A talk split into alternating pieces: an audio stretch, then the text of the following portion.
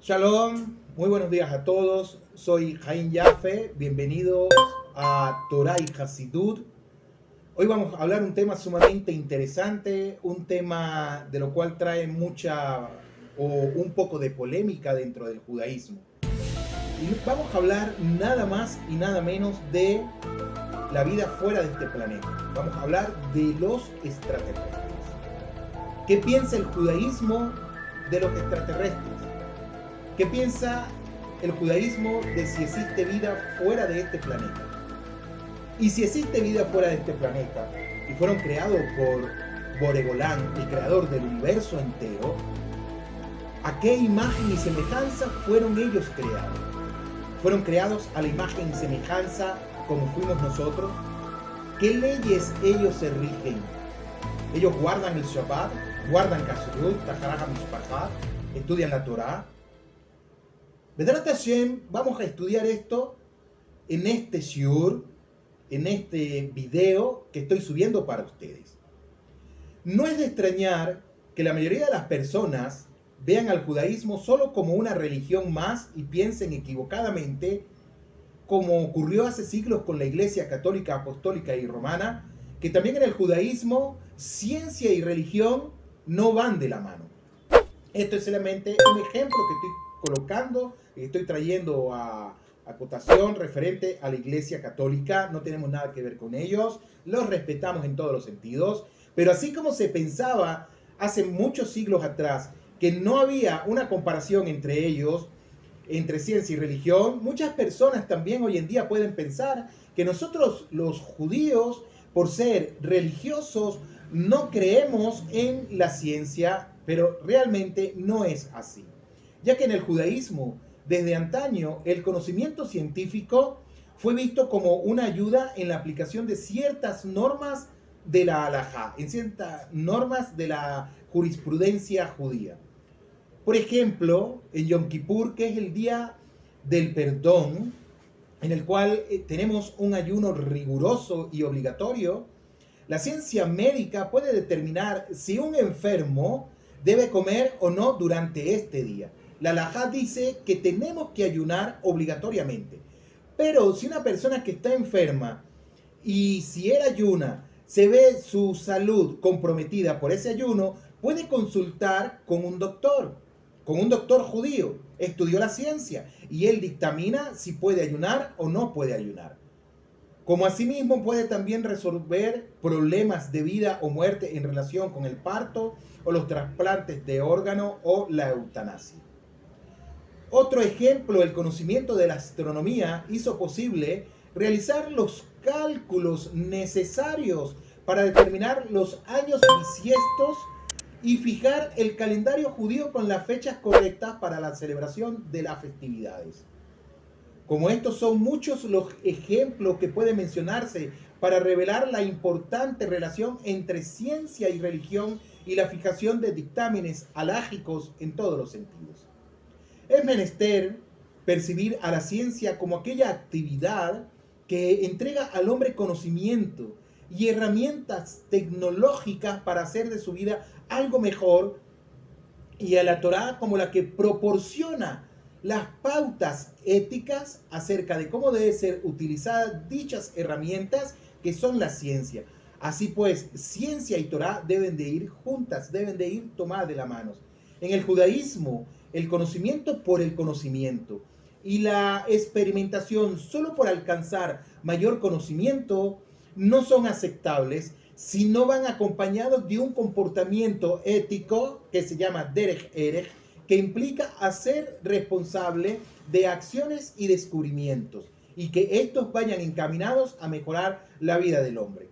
Por ejemplo, una persona que quiere experimentar y él quiere hacer, digamos, eh, algo fuera de este mundo, eh, por poner un ejemplo, quiere crear un ser humano, pero ese ser humano quiere crearlo con fines destructivos, etcétera, por supuesto que no va a traer algo que sea bueno para la ciencia ni para la humanidad. Hace muchos años se habló de la clonación de la oveja Dolly. La pregunta sería, ¿el judaísmo qué habla o qué da su punto de vista referente a esto? ¿Qué opinión dio el judaísmo referente a la oveja Dolly? ¿Está permitido o no está permitido? El debate es muy extenso referente a esto. Pero estamos hablando de la vida fuera de este planeta. Y para nosotros, los terrestres, es con certeza una de las preguntas más intrigantes y de mayor trascendencia que podamos imaginar. Y ustedes pueden ver en las distintas redes sociales, en YouTube, etcétera, personas que han visto objetos voladores no identificados, que han visto extraterrestres, y para ustedes contar.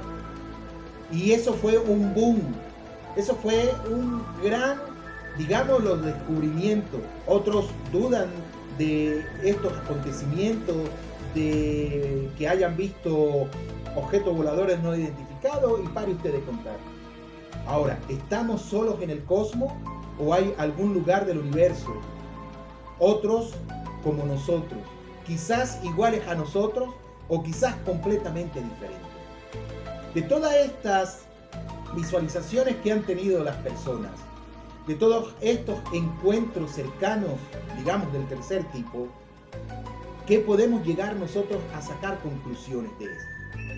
Y para quienes creemos en el relato de la creación, para aquellas personas que nosotros creemos en la Torá, que creemos de acuerdo a lo expresado en las primeras palabras que dice Bereshit bara Elohim en el comienzo Dios creó los cielos y la tierra, son una divulgación completa divulgación, perdón, divulgación completa de la creación de vida de Hashem o es meramente la información que se brinda a los terrícolas por ser necesaria para nuestra relación con Dios, pero no pretende revelar otras manifestaciones del poder y la creatividad divina? ¿Será que es una invención, como muchas personas dicen, lo que la Torah es invención del hombre? para llevarnos nosotros cautivos a lo que es la religión? ¿O es que acaso la Torah viene de otro mundo, como dicen algunos también? ¿O es que la Torah viene de un ser superior a nosotros? Yo en lo particular creo que la Torah viene de un ser superior a nosotros. La Torah viene fuera de este mundo. La Torah viene de Hashem Yitbaraj, viene del creador del universo. En resumen, entonces, ¿pueden los judíos religiosos creer en la posibilidad de vida extraterrestre? ¿Podemos nosotros creer en eso? ¿Creer que existe vida extraterrestre como tal? La pregunta que hasta ahora había sido exclusivamente teórica puede haber asumido una gran relevancia a la luz de la revolucionaria revelación hecha por la NASA hace un tiempo atrás. Y para su gran asombro, los astrónomos de la NASA han encontrado siete planetas del tamaño de la Tierra que parecen aptos para la vida algún tipo de vida, concluyeron ahora. Puede haber evolucionado en al menos tres planetas de un sistema solar recientemente descubierto a tan solo 39 años de la Tierra. Los astrónomos detectaron no menos de siete planetas del tamaño de la Tierra orbitando una estrella enana conocida como TRAPPIST 1. Los seis planetas internos orbitan en un área temperada con temperaturas entre 0 y 100 grados centígrados.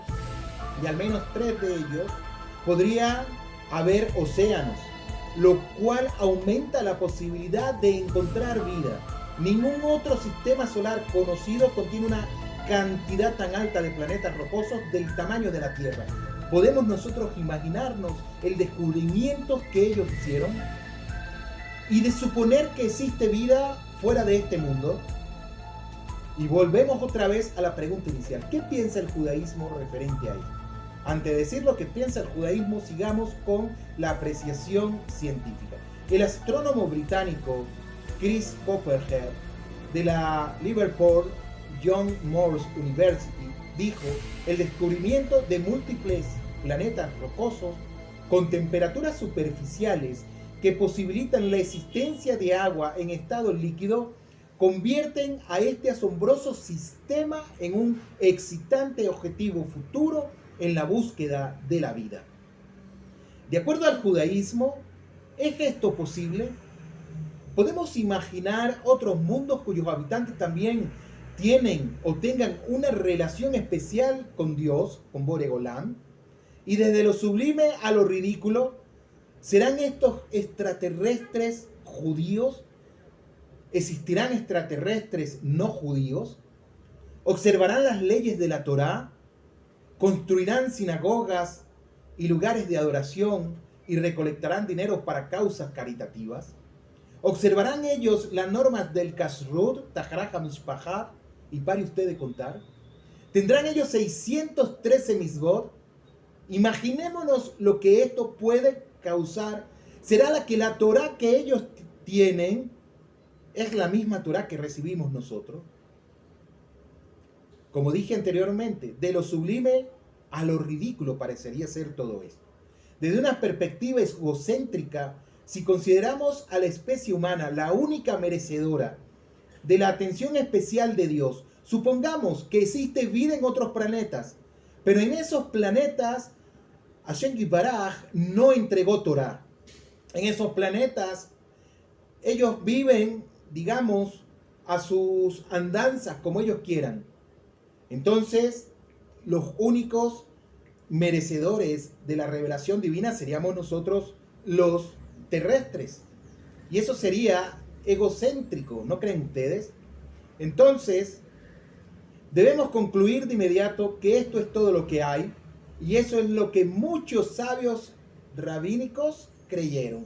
Sin embargo, lo fascinante es que una importante cantidad de opiniones en las fuentes tradicionales no solo validan la posibilidad de vida en otros planetas, sino que encontraron confirmación en la Torá y también en los Midrashim para esta opinión, llegando a sugerir que la creencia en un Dios todopoderoso prohíbe poner una limitación en el alcance de sus poderes creativos.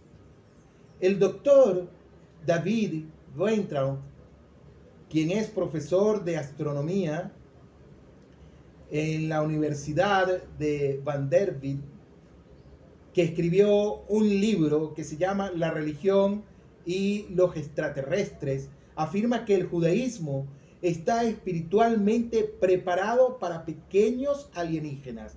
El judaísmo acepta la posibilidad de vida extraterrestre. Consecuentemente, la teología, llamándola de una manera pedagógica, la teología judía, puede incluso exigir una creencia en vida extraterrestre, dado que el poder del Creador, dado que el poder de Dios no tiene límites. Entonces, que los judíos digan que no podría existir vida más allá de la tierra es inaceptable, ya que tal idea podría eh, pondría cadenas al poder creativo de Hashem Baraj, del creador del universo. El universo le pertenece a Dios y Dios puede hacer lo que Dios desee hacer con el universo. Ahora, retrocediendo varios siglos, el gran filósofo judío Hasdai Kreshka del año 1340-1411 en su obra clásica Or Hashem, escribió un capítulo entero en el que afirmó que la posibilidad de vida en otros planetas no está en conflicto con la creencia judía. Estamos hablando del año 1340-1411. Estamos hablando alrededor del siglo XV. Y esa es la conclusión que, la conclusión que él llegó referente a la vida fuera de este mundo. La pregunta que yo tengo para ustedes, ¿cuándo la ciencia como tal empezó a ellos a tener hipótesis de la existencia de la vida fuera de este planeta? Ahora más aún fuentes de Torah incluso lo apoyan. Citando las palabras de el Salmo 19.2, que dice, los cielos declaran la gloria de Dios. El rico paisaje cósmico, con todas sus maravillas, continúa impresionándonos con las posibilidades infinitas de la creación de Hashem Baraj. ¿Y cuándo fueron compuestos los salmos? ¿Cuándo crees tú que fueron compuestos los salmos? Sumando evidencia para la posibilidad de la vida extraterrestre, crezca, Hasdai crezca, mencionó la enseñanza talmúdica de que Hashem vuela entre 18 mil mundos. Dios vuela entre 18 mil mundos. Como está escrito en el Talmud Babli, Abodazara 3b. Ahora, podríamos decir que este, esta parte del Talmud no lo tomemos literalmente, sino que está hablando en alegorías. También puede estar hablando en alegorías. Más aún la declaración que está en el Sefer Teilín, en el libro de Salmos 145.13, dice que tu reino es un reino que abarca todos los olamín. Olamín es mundos. Podría implicar esto la existencia de vida extraterrestre, ya que si no hubiera vida en estos mundos, ¿qué tipo de reino tendría entonces Boregolán? Sabemos también que existe un microcosmos, que es el mundo de las bacterias, de los protones, y para usted de contar, que son descubiertos cuando se inventó lo que fue el microscopio. Y nosotros los judíos ya lo sabíamos, ¿Por qué? Porque nuestros jajamín nos los enseñaron muchos siglos atrás, antes del descubrimiento del microscopio. Otra alusión de la Torá a la vida extraterrestre son las palabras en la canción de Débora, en el libro de jueces, que dice, maldice a Meroz, dice el ángel de Hashem, maldice amargamente a sus habitantes. Aparece en el libro de, jueces, capítulo 5, verso 23. En su libro Sefer Jabrir, en el libro del pacto de Ratpinsha Eliyahu, estamos hablando alrededor del siglo XV, el siglo XVI, cita una clara referencia talmúdica. La declaración que afirma Meroz, Eliyahu, eh, eh, perdón, Meroz, en su planeta habitado en algún lugar del espacio exterior. Que Meroz es un planeta que está habitado en algún lugar del espacio exterior. Imagínense ustedes, estamos hablando del siglo del siglo XV aproximadamente. Más aún afirma enfáticamente que Boregolán, que Dios creó una cantidad infinita de mundos con naturaleza física, espiritual e interdimensional. Esta perspectiva fue apoyada por el Arizal, Rabbi Isaac Luria, Seher Sadir Ibrahá, quien también habló de una cantidad infinita de mundos espirituales. Ahora comentando el pasuj, el versículo de Shir Hashirin, de Cantar de los Cantares, en el capítulo 6, verso 8, el Zohar también la obra maestra clásica de la Kabbalah o el misticismo judío declara, las estrellas ciertamente no tienen cantidad, pero cada estrella es llamada un mundo separado y estos son los mundos sin números.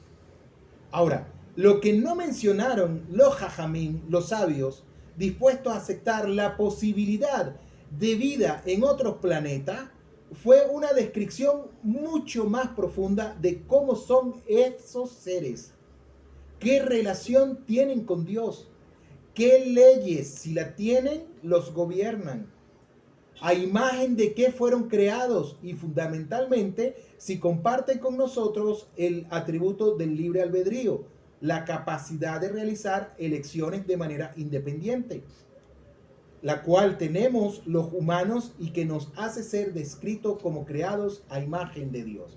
Entonces, esto fue como decir lo que los rabinos, los jajamín dijeron, no existe vida fuera de este planeta, porque si existiera vida fuera de este planeta, ellos, ¿cómo fueron creados? ¿Será que fueron creados igual que nosotros, con cinco dedos en cada mano? ¿Cómo fueron creados? La capacidad del raciocinio de ellos. ¿Qué Torah les fue entregada a ellos? Y pare usted de contar. Quedarse cruzados de brazos y decir que no hay vida fuera del planeta es ponerle limitaciones a Boregolán, al creador del universo. Simplemente no conocemos la respuesta a esta pregunta. Pero en términos de nuestra apertura a las preguntas y a nuestra disposición a investigarlas, podemos muy bien pensar en la respuesta del Rebe de Lubavitch, también a la del doctor Grain, un prominente microbiólogo que hace años fue reclutado por la NASA en su proyecto para determinar si había vida en Marte.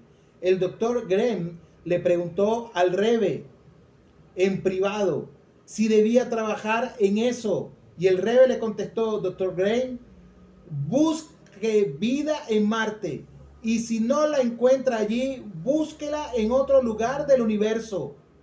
Porque quedarse cruzado de brazos y decir que no hay vida más allá del planeta Tierra es ponerle limitaciones al creador del universo. Y eso no es algo que alguna de sus criaturas pueda hacer.